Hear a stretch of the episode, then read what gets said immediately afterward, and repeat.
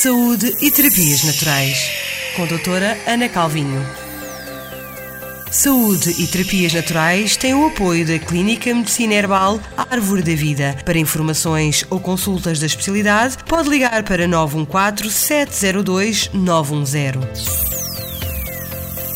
Saúde e Terapias Naturais. Bem-vindos à rubrica Saúde e Terapias Naturais com a doutora Ana Calvinho. Como devem estar lembrados, na semana passada nós começamos a dar aqui alguns... Nós, como quem diz, começamos a dar alguns conselhos sobre insónias e higiene do sono. E esta semana vamos dar mais alguns conselhos, não é verdade, doutora? Sim, é isso. Então, diga-nos lá, para além dos conselhos que já nos deu para termos um sono mais descansado, mais repousado, o que é que mais podemos fazer para melhorar a qualidade do nosso descanso? Uma das coisas que eu ouço mais com os sofredores de insónia é que eles ficam na cama, entre aspas, a virar frangos. Uhum. E então o meu conselho para quando isso acontece não é continuar na cama, é levantar-se, irem para a sala, não ligar a televisão, mas ler um livro, beber um chá ou ficar mesmo às escuras na cadeira, sentados.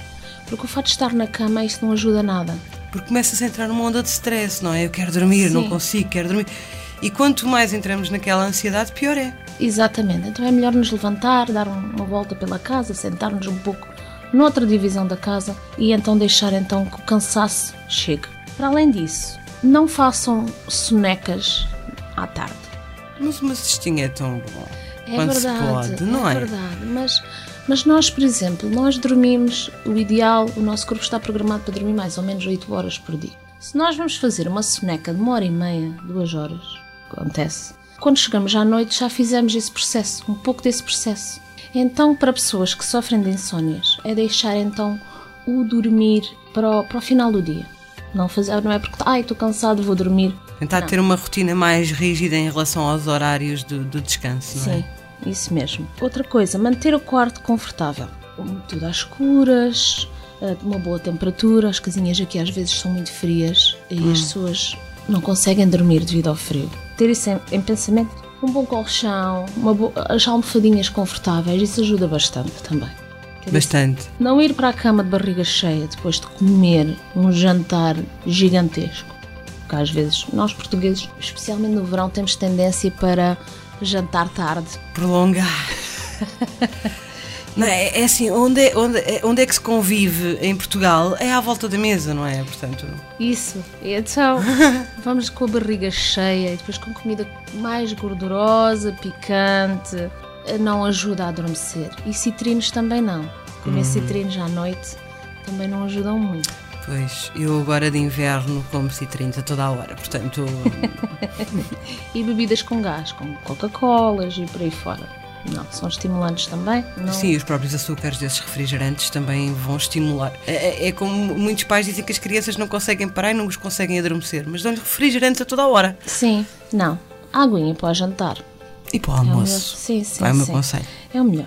Depois tentar então fazer esse processo de dormir entre 7 a 8 horas, porque é muito importante para nós, para o nosso corpo, ter esse descanso. Porque o excesso também é nocivo, não é? Sim, sim, sim, ficamos moles. Acordamos rabugentos. Sim, a cabeça está meio dorida. Exato. É como então, o dia de folga, não é? Assim, ah, vou dormir até tarde.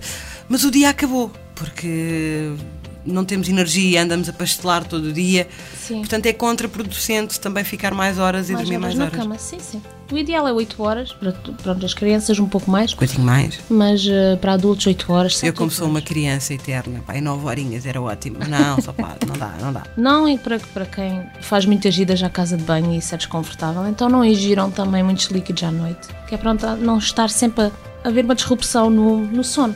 Porque um sono interrompido, é- é- nunca entramos nas fases mais profundas do próprio sono, Sim, não é? sim. Portanto, o descanso não é verdadeiro. Sim, então ingere-se menos líquidos para encurtar as idas à casa de banho durante a noite. Depois já muita gente tem a dificuldade a adormecer depois de ir à casa de banho. E fazer exercício, 10, 15 minutinhos, 20, ajuda então, mas não Não, no- não antes de dormir, Não atenção. antes de dormir, porque é estimulante, mas de tarde, de manhã, seja o que for. Ah, Depois, quando chegamos à noite, então o nosso corpo está cansado, porque já teve aquele processo ativo durante o dia e ajuda. E para além de dormirem melhor, vão também ter um corpo muito mais bonito para ir para a praia. Estas foram bastantes sugestões dadas nesta edição e na edição anterior. Podem ir ver ao podcast que está no nosso site pela doutora Ana Calvin como ter um sono de qualidade. E agora vamos despedir. Até para a semana. Até para a semana. Saúde e terapias naturais com a doutora Ana Calvinho. Saúde e Terapias Naturais têm o apoio da Clínica Medicina Herbal Árvore da Vida. Para informações ou consultas da especialidade, pode ligar para 914 702 910. Saúde e Terapias Naturais.